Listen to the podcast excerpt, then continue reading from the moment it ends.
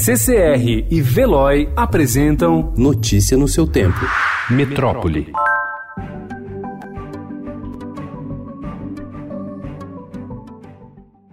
O prefeito Bruno Covas sancionou esta semana uma lei que permite que moradores da capital paulista contratem empresas para podas ou corte de árvores em suas casas ou nas calçadas dos imóveis onde moram. Até então, o serviço só podia ser feito pela subprefeitura da região. O trabalho em áreas particulares deverá ser orientado por engenheiros agrônomos, florestais ou biólogos inscritos em seu órgão de classe. Será preciso apresentar à subprefeitura local laudo do profissional com 10 dias de antecedência. A multa por descumprimento é de 815 reais por muda ou árvore podada de modo irregular e dobra em caso de reincidência.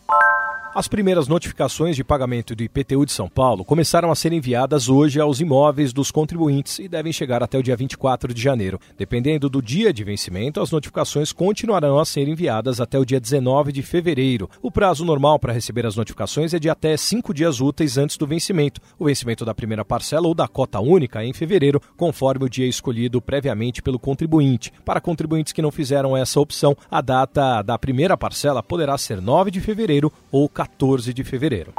O Ministério da Agricultura identificou ontem contaminação em outros seis produtos da cervejaria Baker, em Belo Horizonte, investigada por suposta relação com 18 casos de intoxicação. A Baker teria usado água contaminada na produção de bebidas, segundo a apuração do Ministério da Agricultura. E a contaminação ocorreu dentro da cervejaria. Ainda não se sabe como. Os registros dos óbitos e intoxicações investigadas por relação com o consumo da bebida cresceram. Segundo a Secretaria de Estado da Saúde, são quatro mortes suspeitas de intoxicação por dietilenoglicol.